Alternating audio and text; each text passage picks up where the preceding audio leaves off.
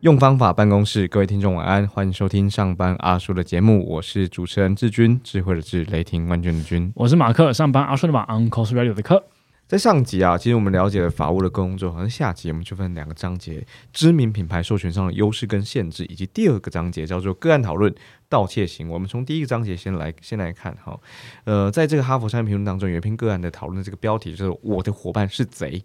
我看到这个标题的时候，我去细看那个那个个案，他其实就在讲说，有一家油电混合动力车的这零组件的制造商，他要跟这个他的新事业伙伴做一个合作，可是他怕他自己的技术被偷。我想互可一下，就是我们第五集，也是一路为师的第五集，是黄国栋 KT 啊，他在他在讲他讲了一个商业开发的案例，就是呃两个汽车厂商，他们会共同开发底盘。因为这样子，呃，在在开发的这个费用上面跟成本上就可以比较降低。那当然，我我想他们应该有一些责任归属，或这个开发的这个权利拥有权算谁的。OK，所以我就我就想到这件事情哈，那我们就应该如何取舍？就是说，我们是要保护为先呢，还是要拓展事业版图呢？所以我们第一章节想要借此就是来讨论智慧财产权还有品牌授权这样的议题。可是 Mark 跟我都不是专家哈，然后在现场，还有我们同时录音的是 Hank，是呃他是专家，所以我们就想跟 Hank 请教说，如果呃有有企业。然后，或者是不论他是公司也好，个人也好，他想要跟贝乐森合作的时候，跟你们旗下其他的品牌或者是知名 IP 合作的时候，会有什么需要注意的地方吗？我觉得这个问题，我们从大方向，呃，品牌这件事情来出发，我觉得大致有整个有几个呃步骤。哦，第一个就是说，我应我们我们在合作这个品牌合作的时候，我们当然一定要第一个确认这个品牌的相容性。也就是说，你不可能是一个新三色的品牌跟一个幼教产业的品牌做合作嘛？哦，这个相容性一定要有。所以，通常我们就会，我们就会把这个合作的范围，呃，紧缩在跟我们公司业务或者是我们呃幼儿相关的这个行业别哦，或者是相关的这个产品来做这个合作哦。嗯，这品牌相容性我们会第一个考虑哈。第二个就是说，这个品牌到底有没有区分性？就是说，我们我们通常不会跟其他的卡通人物来做合作。哦，就是说，我们的呃，我们的卡通的这个图案呢，不会出现在同一个框框里面。嗯，哦，这个当然就是因为它会让呃消费者混淆，说，哎，这个是不是同一个授权？哦，或者是说怎么样的？我相信很多的日式品、日上呃日系品牌，或者是说很多品牌，他们都会这样做。这样做这个合作，那当然除了说你有特别的联名以外，哦，嗯，通常不会做，呃，这个不会出现同样的其他的呃卡通图案，好，那还有一种状况就是联名，即使我们要联名了，联名行销我们也会有做限制，嗯，比如说，呃，我们就某些产业别我们不会让我们不会合作，哦，比如说，呃，我们刚刚讲新三色一定不会合作嘛，然后某些特定的呃 YouTuber 我们也不会合作。就是这样的一个状况哈，就然后或者说有些品牌跟我们品牌是八竿子打不了，把打不到一那一船的，然后这我们也不会特别的合作哈。那但是有些我知道有些呃卡通图案的这个授权商，他就可能会习呃习惯这样的一个跨领域联名哦，比如说你会看到那只没有嘴巴的猫，然后带了一个很别的。别的卡通图案的帽子之类的哈，比如是这样的一个状况，那他们有他们的考量哈。可是，在某些比较保守日系厂商里面，不会不会有这样的一个状况发生。嗯，哦，这个就是我们要有区分性。那还有一个状况是，我们如果真的要合作了哈，比如说竞品的部分，比如说跟我们同样是呃针对学龄前幼儿的这些也是幼教对幼教行业的这些呃，比如书籍哈版或者是教材，我们也不会做呃促销联名。哦，或者是说，这个即使我们要跟外面的外部厂商做合作的时候，我们会要求对方说，不要在同一个档次里面来同时促销我们跟竞品。对，哦，对对对，哦，这个这个大概是每一个呃公司大概从品牌出发的一个呃基本的要求。哦，这是第一个。那第二个是呃安全。安全指的是什么？安全，呃，就是产品。对于消费者来讲，我们的产品是重要的。那你也知道，我们公司很多很多大部分产品是学龄前幼儿在使用。那他有可能拿去吃。对，那所以我们就会对于这个这个产品安全，不管是绒毛玩具或者是书本，我们贴纸，那可能贴纸有胶水，它可能会有别的呃别的物质哈，这些东西呢，我们都有做规范哦，所以我们公司可能会有内部的安全审查基准。这个这个基准我们是参照日本总公司的体制啊，因为日本对于安全这件事情也特别的注意，所以而且很多的呃，比如说很多的广告用词，我们就会说，我们比照日本标准哦，就比台湾标准还更高。嗯，那可是其实有些情况之下，台湾标准是最高的啊。啊，这个有时候我们就很难哦，有时候促销上面的话话术，我们就会特别的难以考虑哦。是那。而且我们每个月都会再做一次确认审查，比如说我们即将要上市的的玩具，或者是即将上市的教材，是不是符合我们公司内部的程序？然后我们会有第三方做检查，哈，比如这地方就是我们要有商检局的合格标证标章，好，或者是说，呃，玩呃完全安全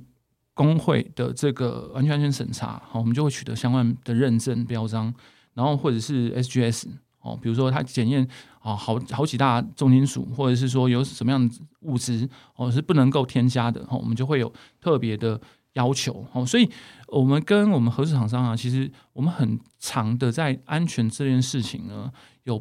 不同的意见哦，因为对于要用谁的标准，或者是这个标准到底严或不严这件事情，我们其实跟我们合作厂商会有非常大的旗舰呐。哦，他觉得哦，我只要最低的最低的安全标准就好了啊，那为什么要求这么高？那所以，我们对厂商在这种情况之下，厂商就会越来越少。哦，所以我们对厂商的筛选也是比较严格的。哦，那还有一个状况就是征信。那因为现在呃很多很多厂商啊，其实呃可能他资金链有问题，或者是他财务状况是不透明的。哦，这时候我们在站在法务或者财务风险管控的角色来讲，我们就会做这样的一个把控，然后说会去征信。好，那个征信有可能就会委托的外面征信所哈，或者是说，呃，我们评评估他的历年来给付的状况哈，他的财务状况，那这都是形式上面我们法务上法务去会去看的，要不要这个合作厂商就是跟我们公司要合作要注意的事项，对不对？当然呢，我们如果这些都没问题的，他会来公司提案吗？可是你看到啊，其实很多提案都是就是。付诸流水，就提案完以后就不会再联络了。哦，那我们公司对于提案的这个把关到底是什么？每个人有每个人心中一把尺。哦，但但我们站在法务的立场，我们当然就觉得说，当然它风险是没有问题的。可是呢，呃，我也不能代表其他部门说，哎，我的评估这个提案到底 O 不 OK，我能不能过？我不能帮他评论。可是我觉得公司有一个这个指指导原则，哦，就是大家都知道说。呃，健达出奇蛋，它它要什么样？新奇、好吃又好玩。对。那其实我们在选择这些合作厂商的时候呢，我们其实是有值、有趣、有意义。什么叫有值？嗯，就是除了品质以外，要有质感。嗯，哦，对。然后呢，要有趣、要好玩。然后呢，要有意义。它要对于小朋友的使用上有正面的教育意义。哦，就会我们透过这样的一个三个不同的这个。呃，方向，我们来挑选我们的合作厂商。那我们常常进来的时候，我们就会，都这些东西就是我们评评估它最基本的标要求了。刚刚 Hank 讲到这个啊，就是关于这个品牌的相容性。其实我我我觉得那还相对容易，对于一般人来说，或者是呃工作者来说，我身为一个消费者都可以大概有点感觉，就是看到哇这个品牌联名的时候，哎，我有感觉他们可以放在一块，非常合理。然后有时候你看到有一些联名活动，觉得。嗯，这会是这样子吗？就会为什么这个跟这个会搭在一块？那确实。然后刚刚那三点，我我自己也很有感觉。然后比较比较少会去，呃，我们直接会触碰到触碰到的，可能是征信，我觉得是比较少直接去碰到的。那我记得上次在跟 Hank 聊这件事情的时候，我们有聊到，你有跟分享之前，呃，就是巧虎这个这个角色，他可能不能够只有部分的身体出现在授权的商品上面。然后它的那个颜色得是巧虎的那个黄，OK。所以在企业当中，或许呃，在这种品牌授权的时候，会有一个有一份档案叫做 Guidebook，Guidebook。对，OK。那那什么是 Guidebook？或者是你可不可以透过呃你的角度跟我们分享一下，你们怎么看待 Guide Guidebook，或者什么是 Guidebook？嗯，我我在每一家公司，就是尤其是品牌授权上面啊，就是如果你有这一个你有一个形象人物的时候啊。Guidebook 是非常重要的一本哦。嗯，那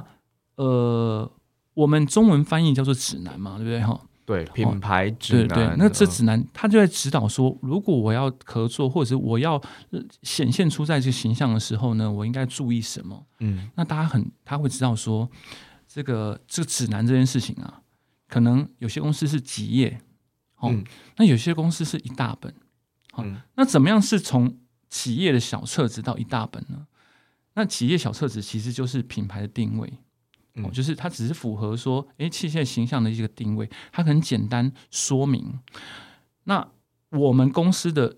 品牌策略这件事情，就品牌定位这件事情呢，呃，有一本书，它书设计的很漂亮，就是这个书在侧面看的时候呢，它是一支笔。哎那这支笔呢，就是它侧面的这个侧面呢、它这支笔，它也就是它的页数呢，宽度是往上加的，加到中间的时候是最高嘛，嗯。然后呢，最后一页跟第一页都是最低的，那个页数的尺寸嗯。都是最低的，所以它才会变成一个笔的样子，就是嗯嗯从侧面看，它就是一页一页一页一页，是个笔的样子。然后呢，它的所有里面的插画都是我们公司小朋友嗯。自己画的，然后它形成我们的一个品牌的定位。所以我们是学龄前幼教，所以我们巧虎才能够成为学龄前幼儿教育的五月天。嗯哦，所以我们都是靠这个这个品牌定位来看。那什么叫做从企业的小册子到一大本细节？对，这一大本细节是什么？我们要讲说，好，这个巧虎的形象是什么？嗯然后我们就要开始很 detail 的讲，比如说这样到底是不是巧虎？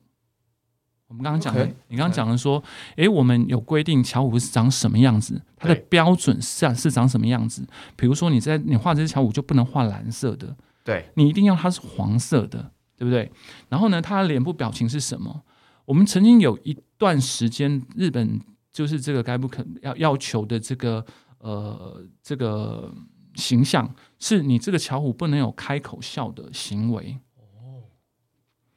因为你一旦开口笑了，小朋友远远看到他其实那个有点像，有有点很啊可很可很恐怖，对就是因为吃肉了。因为对对，对因为嗯他的口那个嘴巴里面是红色的嘛，对远远看会有产生恐怖的感觉。我们曾经有，那当然后来因为呃设计的关系，我们可以把它设计的比较可爱。我就是慢慢拿掉这样的一个要求。哦，就是脸部的表情一定要怎么样，还有衣服的颜色是什么，我们标准色是什么，嗯然后甚至比较严格的还会有色卡，你要有色卡几号的黄色，几号的蓝色，几号的红色。哦，这个很要求。但尤其是跟印刷又不一样，尤其是并对，尤其是那个编辑部门，他对这个色色彩的要求非常严格。嗯可能我们一看，哎，都一样啊，就他们非常严格要求这件事情。然后还有虎斑的条纹是几条，屁那个尾巴是几条，然后呢，脸部表情是怎么样，然后到哪里，有没有到鼻子，有没有到会会到哪里哈，这样的一个要求。然后呢？还有哪些可以出现，哪些不可以出现？比如说，他可不可以出现在跳舞的场所？哦，小虎不可以出现在跳舞场所。哦，比如说他画画的地方，他不可以去舞厅，嗯，他可以去上学啊，他可以去公园玩，哦，他不可以出现在巧虎不该出现的地方，你不可以这样画哦。当然就也不能画会这个妨碍套巧虎可爱形象的一个画风嗯哦，都不行。这个呃，我们的那个指南上面呢都有做特别的规定哦。嗯然后当然还有一个比较特别是，我们会做，我们会要求会做防伪标签。嗯好，像大家就知道说，可能各个呃各个的肖像授权的时候呢，都会有这样的一个状况，防伪标签、镭射标嘛。然后我们会特别说，诶，这个镭射标呢，我们会统一发给你，所以我们一个合作的镭射标工厂，然后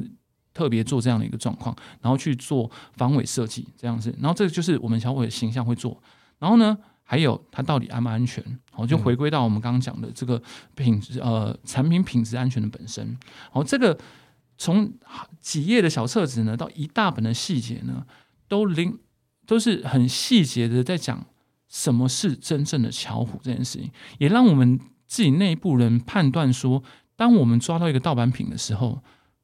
到底它是不是盗版品，哦对不对？，yes，那所以我们就称说，其实我我们这边想我想要引用一下，就是说这本这本书重不重要？很重要。那难不难？我觉得还蛮难的。所以我们就是我这边有一个笑话，就是说我们都称为那个叫做武功秘籍。那大家有看到韦小宝的电影吗？嗯，就是他跟他师傅陈近南要教他绝世武功的时候呢，他就给他一本或者给他一叠书，说：“哦，这个绝世武功怎么那么多啊？”然后他师傅告诉他说：“这些只是这些武林武功秘籍的目录，那一堆才是武功秘籍。”所以，我们公司呢，各个角落都存在着这个武功秘籍，所以那一本指南只是我们武功秘籍的目录而已。哎、真的从小到大看着，哦，对不起啊，我我小虎小虎跟着我长大啦。那时候一九八九年进来嘛，我一九九一出生嘛，所以嗯那个时候真的，呃，订杂志，然后听录音带，然后有一些手作，我还印象非常深刻的是很喜欢玩那个用用那个植物的叶子，然后做做做呃自己做颜料，然后然后干啥的之类的，然后还有种绿豆之类的吧。哦，果真这个年纪有点差了。而且还录音带，那时候真的只有录音带，每天听录音带睡觉。可是其实也蛮好奇，因为嗯像呃，当时其实真的没什么印象，就在地化这件事情，就是啊，小虎好可爱，然后呃，带着我去理解科学啊，理解颜色啊什么的。但到目前为止，已经呃，真的就是二十年、三十年了。对，那呃又是一个世界知名的 IP，在这个这在台湾的这这个这个过程以来，有没有这个在地化的嗯过程到底长什么样子？然后又有什么优势，然后有什么限制？我觉得还是要再次强调说，因为我们的这个巧虎啦是这个幼教界的五月天嘛，所以很多家长都会说，呃，他都不听爸爸妈妈话，他只听巧虎的。哦，巧虎叫他做什么他就做什么。那为什么会有这样的状况呢？因为其实我们公司非常的深耕哦，台湾或者是本土这件事情哦，说不管不管我们的这虽然我们这个商标哦是日本的，可是呢，我们呃很多的教材设计哦都会趋向于台湾的节日哦，或者台湾的在地的风土民情哦，比如说我们跟很多的。呃，作家啊或画家合作，我们都一定是找本土的哦，然后本土画风，然后呃，台湾人看习不习惯哦，大概会有这样的状况。那这个有个好处就是说，虽然说这个台湾有本土化，可是其实呢，在华人地区，大家相对的也比较接受台湾的文化哦。虽然说大陆也有巧虎，或者是说香港也有巧虎，可是他们叙述的故事呢，或者是情境呢，或者是它的用法用语呢，还在华人地区还是比较习惯台湾的用法。哦，有时候我们顶多只是把简体字换或者简这个用念法换成大陆而已，可是整个故事脉络或者是整个的企业形象包装，还是在台湾的这个华台湾在地化的一个方式来做哦，所以我们台湾其实是海外的一个基地，然后不管我们授权，那除了台湾日本本土的这个内内内部使用以外，对于外面比如说中国大陆或者是呃。香港、韩国哈这些东西，我们在授权上面都是以台湾呃台湾所制作的这个呃巧虎的形象去做授权。那所以我觉得这是一个呃我们还不错的一个优势哈。那当然我们现在市场也慢慢扩及到我们刚讲华人嘛，也慢慢扩及到这呃美国、加拿大、澳洲哈等地的华人，因为大家知道移民比较多哈，所以这些华人比较多。然后东南亚的华人市场呢，我们也慢慢在开拓。所以在华人市场来讲，我们其实是有优势的哦。在在跟日本比较或跟大陆比较，其实我们相对来讲是比较优势的。然后，那当然啦，还是会有不足的地方哦，就所以限制嘛。那我这边举几个限制，可能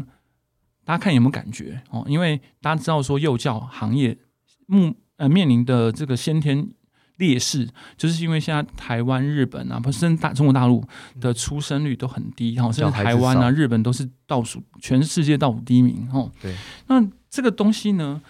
那就造成我们本来的母数就低了，我们有可能卖给呃能够卖出去的母数就变低了。那再加上品牌的授权呢，其实日本来讲都通常比较保守啊，路转，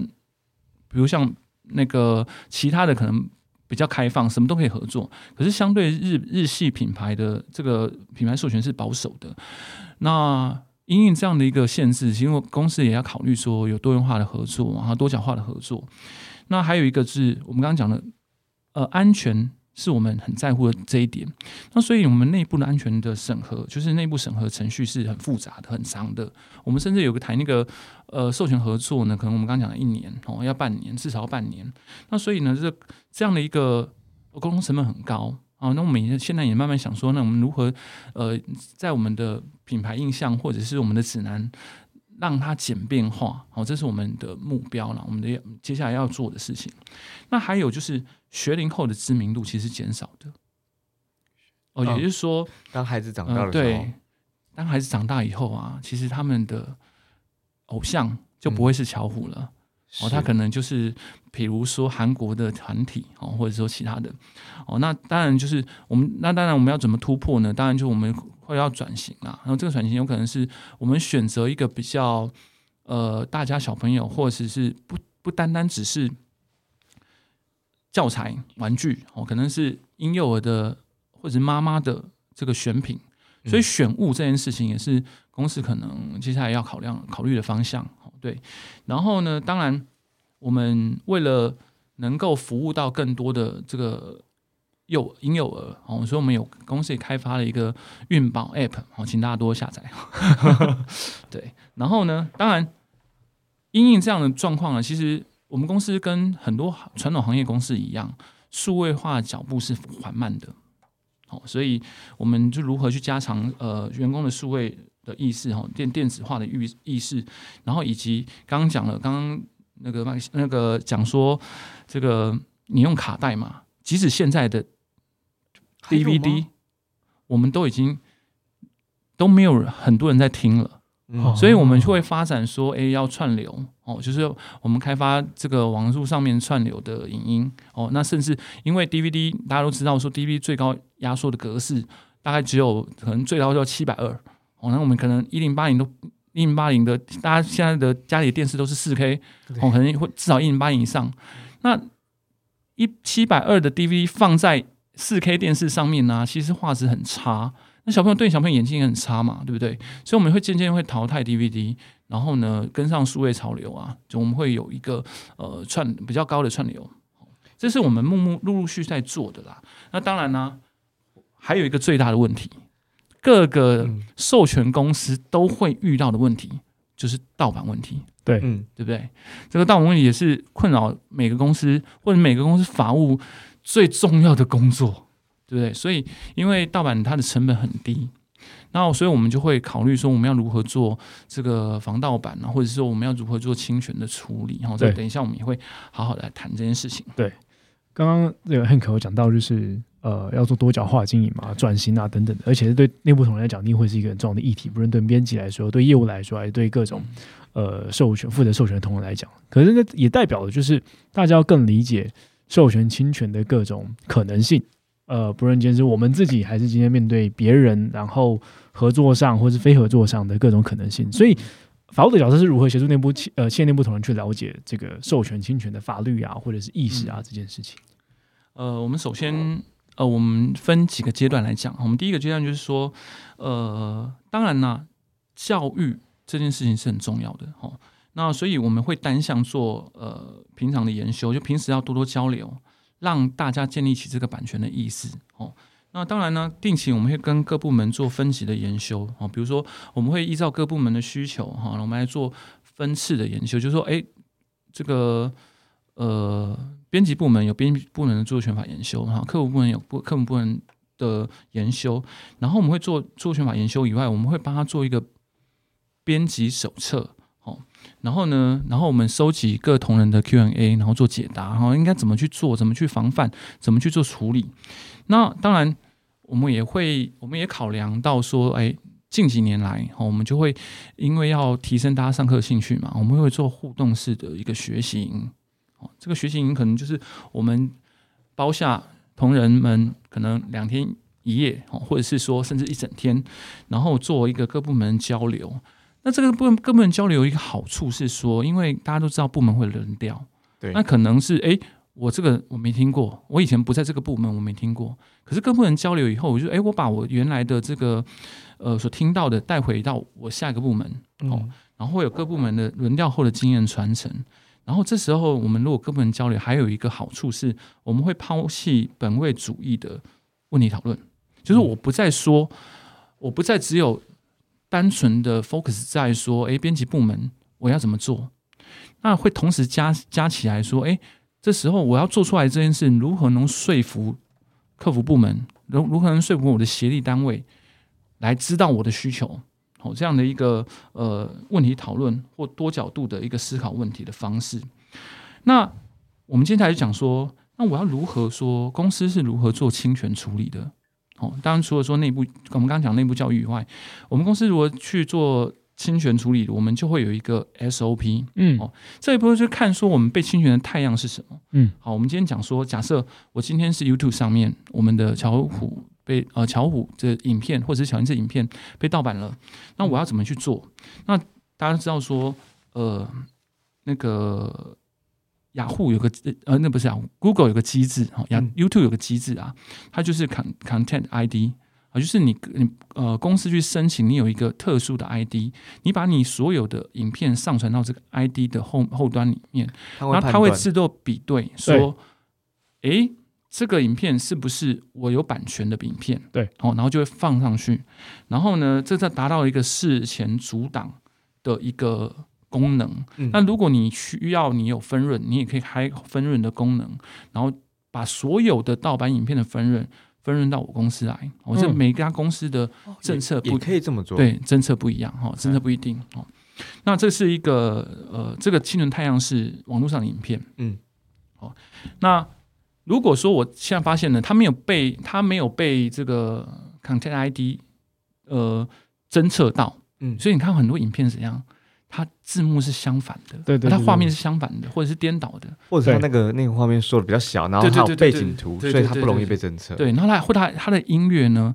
有特别的修正过，嗯这时候呢就躲避那个 ID 的侦测嘛，对不对？很多人都这样。那如果发现我们发现说有这个状况，然后呢我们要怎么处理？那当然那个 YouTube 也有个机制，是我们原权利人呐、就可以去申请这个版权警告。嗯，哦，所以我们就可以要求他说：“哎，你个个你的你的这个影片跟我们什么影片的某个部分很像，然后或者是我说有警有版权的警告，然后请要求他下架。嗯通常，呃，依依照我们处理的经验来讲，通常会二十四小时之内就会下架，就会被下架。如果对方有异议的时候，他就会通知我们说：，哎，他对他觉得没有，然后这时候我们就来协调。嗯哦，那我们就会透过这两个方式来做 YouTube 影片的一个盗版侵权的这个处理。哦，那还有一个是是他人检举，我们很常接到客服长接到电话说，呃，小陈子，我有看到你的巧虎盗版盗版巧虎啊，那要怎么样做？然后我们就会去立案调查，然后评估说 O 不 OK，那到底有没有侵权？哦，那这时候我们就会发警告信，然后我们依照情节弹讯处理做结案。这我们可能误判？就是比如说，呃，有有些人是是巧虎的呃支持者，嗯，然后他们他们家也常用，但他误判了。我我们会看，所以我们会请他通，我们会通知他来，然后会通他说明。我觉得以我们处理到经验，其实误判的可能性蛮低的，因为我们通常会比对嘛。嗯然后呢，他使用的方式他也会清楚说明，然后我们就会判断说，嗯，这不会是，所以我们就会警告完，或者说或者是要求他注意哦这种警告方式哦，然后通常不太会误判。嗯哦然后当然我们也是用最保守的方式来去评估哦，不会说一点点像我们就马上去做，哦、也不会这样。然后呢，还有一个就是很长，就是警方巡逻。嗯这时候警方巡逻，他就会直接启动调查程序。然后呢，这时候会怎么样？他会通知我们，然后就我们就会，又又是你要去，对对对，我们就会评估这个整个清源太阳跟市值是什么。嗯哦，然后我们就会鉴定啊，我们就会制作刑事告诉状，然后我们就会进行后续的法律程序，然后我们就会开庭。所以，我们大部分跑庭就是因为这样的状况去跑庭。哦，好，然后最后最后我们提一个，就是呃，除了这些常态化的这个方式以外啊，我们有时候每一年都会可能会有一些专案，嗯比如说这个侵权太案太多了，我们抓不胜抓，嗯好、这时候我们就会启动一个专案。比如我们举个例子，然后这个青年书，我们举个例子，就是我们之前有一个巧虎的人偶，就是人可以穿在巧虎装里面，这个在很多的有人偶装的公司来讲，其实都不行的，因为我们有人偶装，其实甚至我们规定是没有拿到这个授权当然没有授权啦，因为我们人偶装只有我们工作人员才可以穿，嗯。只有我们活动才可以用。嗯那我们不会对外，我们不会对外授权你使使用这一个，所以我们很常遇到这种状况。所以我们在今年，因为今年是虎年嘛，嗯很多人都拿这个人偶装去表演。好，所以我们今年的特别的这个呃专案就是在这里，然后我们就会全面的搜证调查。什么叫全面搜证调查呢？就是我们把各个检举跟呃，我们请征信社或事务所去外面调查，然后呢，有哪些比较情节重大的呃的表演方表演的方式或表演的场地，然后去做整理。整理完以后呢，我们就会去寄发律师信，而不是法务的警告信，就是发去呃律师信去限期的改善说明啊，整之类的。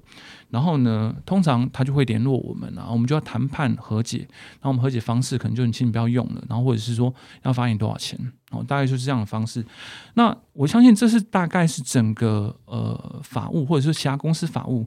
大概会去做侵权的一个方式。嗯嗯嗯，刚刚讲到蛮多关于这个盗窃啊或者侵权的这个行为，我其实就我想是就是直接带到了第二个章节我们想聊的这件事情，因为呃刚好第二章节我们要讨讨论的事情就是我们透过一个案例来看看究竟盗版或侵权这件行为要不要抓他。好，那我当然就借用一下这个《哈佛商业评论》里头的一通另外一篇标题，叫做 “Elon Musk 都不在意专利权了”。那你呢？他这一篇当中啊，它里头就讲到一个案例是 HBO 啊，呃，HBO 上它它其实它他原本就知道很多人是没有账号的，就是我借用你的，然后我我就用你的账号，用你的密码，然后同样去看 HBO，那 HBO 却容忍这样的盗窃行为。OK，那 HBO 它其实呃非常容易找到这些人究竟哪些人在盗用哈，可能他他就没有去抓哦，他觉得这是获取顾客的机会。那我引用一下他里面讲的一句话：HBO 的前董事长暨执行长叫理查，他在二零一四年的时候就呃直接坦白的表示说，非法共用账号密码可以让更多人看到 HBO 这个品牌，希望让他们有机会对 HBO 上瘾。好，我觉得他点出了一个很有意思的点，就是他今天是不抓的。好，你盗版我就让你盗啊，你你现在帮我曝光，OK？那呃，就这个，我们就想延伸刚刚 Hank 说的盗版啦、侵权啦，甚至今年虎年，很多人用这个巧虎的呃这个玩偶装在做演出，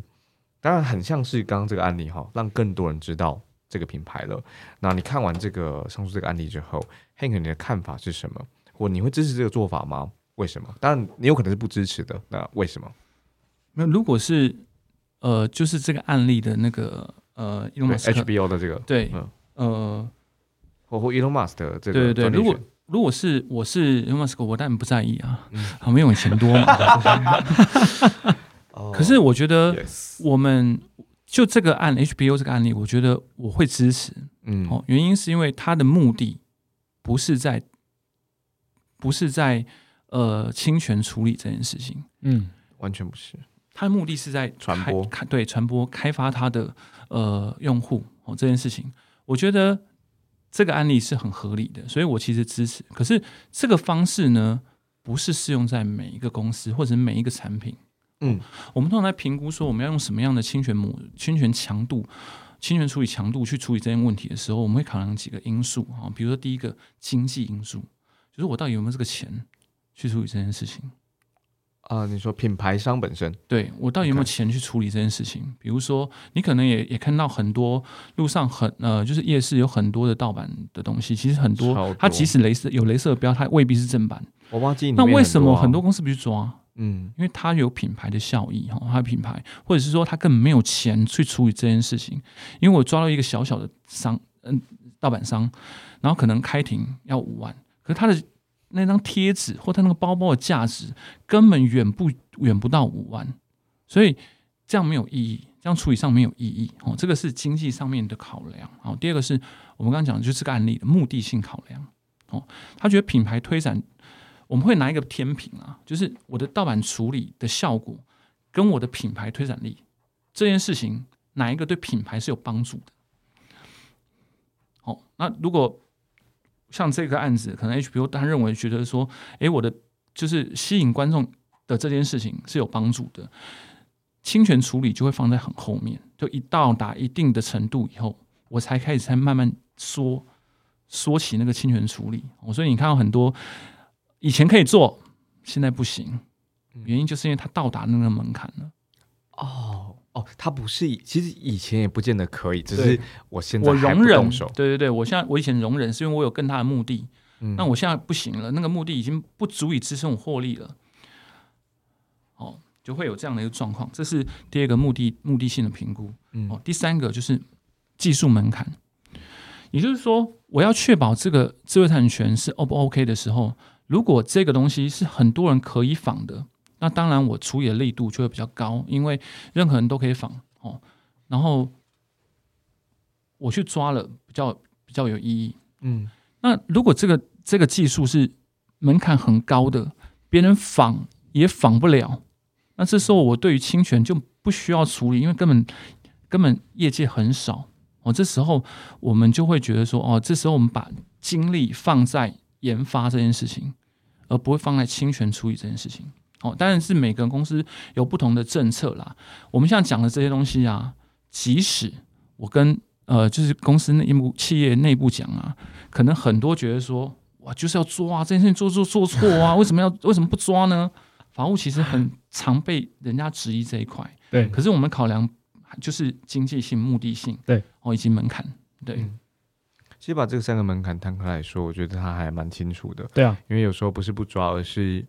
他他这三个门槛没有被打勾勾，对，check check check，那我才懂，而是时候未到了。对对对对对对，我可以特别来谈这个时候的，因为三个门槛都这么明确，什么样的程度，真的就是这个侵权的形式会直接就是我大刀斩下去了，但是我要主动去劝导，或者我真的要提出告诉的。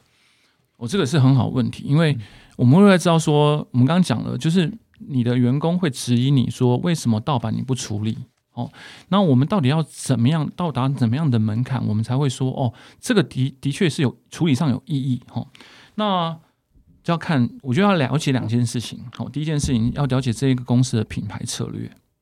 有些公司的品牌策略呢，它其实是不抓，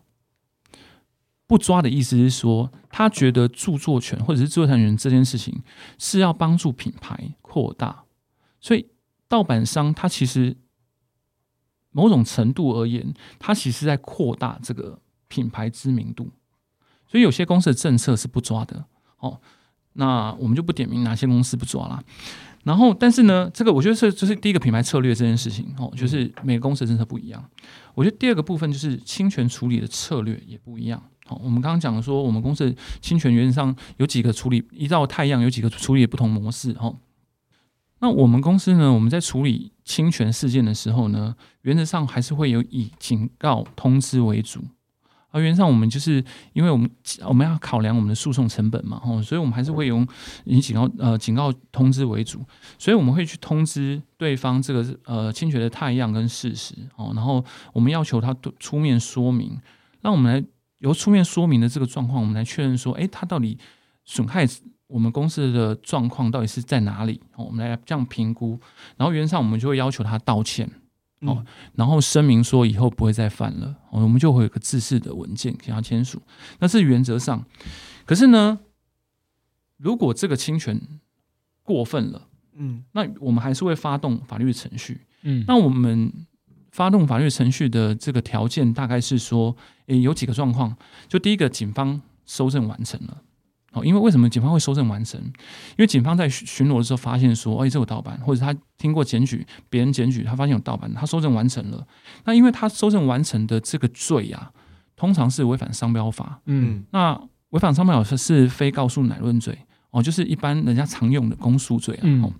那公诉罪我们就是非告诉乃用之罪呢，我们就会一定会提告。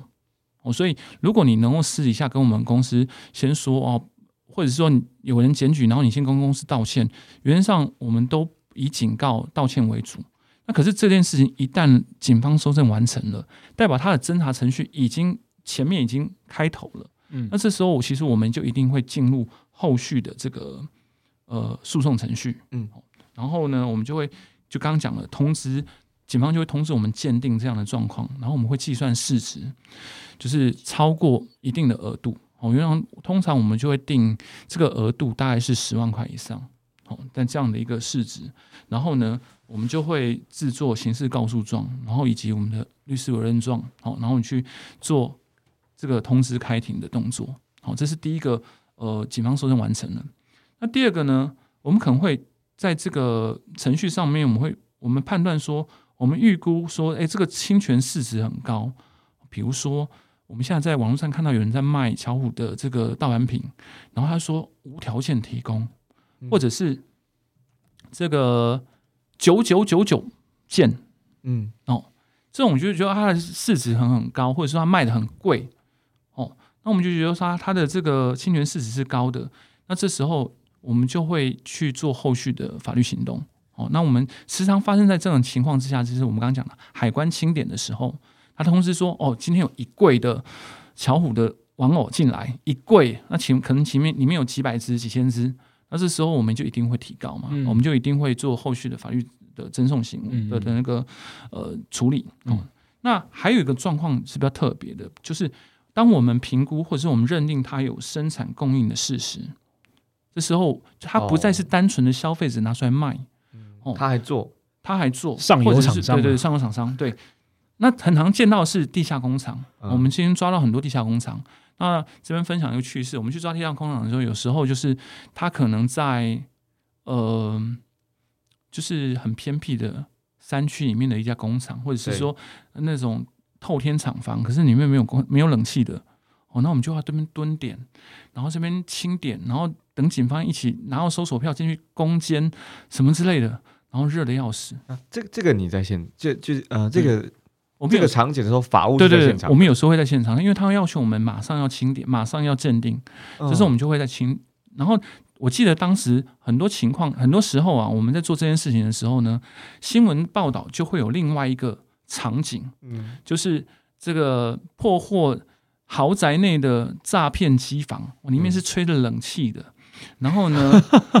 对，然后呢，现金好几百万的这样，然后有名车，然后有什么的。哦，那就跟我们就是有天壤之别，都一样去查，一样是查气，一样是犯罪行为，但是呢，就这个查气状况就有天壤之别。然后就是我分享一个有趣的事情，然后呢，还有一个状况就是我们几年前呢，就是有查获那种盗版，呃，那个淘宝，嗯，大量订购进来的，对，哦，大量进货。这时候呢，我们像这种情况，它已经有那种生产或者是供应厂商的一个准资格了，哈，这种这种情况，我们也会。进行法律诉讼，对。就我刚刚也是，我我自己是完全没有想到，原来法务需要在在那个现场，然后呃，跟跟着警方一起，甚至攻坚你现场就清点。虽然它听起来像像是个笑话，比如说另外一群人在这个冷气房里面呢，但我觉得相当不简单。然后透过刚刚的上集。然后我们了解法务是什么，做些什么日常工作，一直到这一次的下集，我们知道品牌授权商，然后知道如何判断什么时候盗版对于品牌来说是传播，什么时候他会会会出手去把他们抓起来。那这两集我觉得我们更进一步的了解，哦，原来跟知名的这种呃 IP 在做合作的时候，然后他们在判断，尤其是从法务的角度。在看这整件事情的时候是什么样模样，所以非常感谢 Hank 在这两集当中给我们的知识案例，然后提供你的观点。谢谢 Hank，谢谢，我也很高兴分享我目前工作上面的一些呃一些甘苦谈。后面那个听起来很 甘苦，很甘很苦很苦，没有没有甘，很苦。OK。上巴叔 Uncle's Radio，我们不谈大道理，用真实的案例和各位分享商业开发、组织管理的具体方法。欢迎大家持续收听，分享节目给你身旁需要的朋友。人生要记住的事情太多，按下订阅，让手机来帮你记得我们有更新。可以追踪我们的 IG Uncle's Radio，打开小盒子留言，匿名提问，跟着我们一起，跟着 Hank 一起用方法办公室。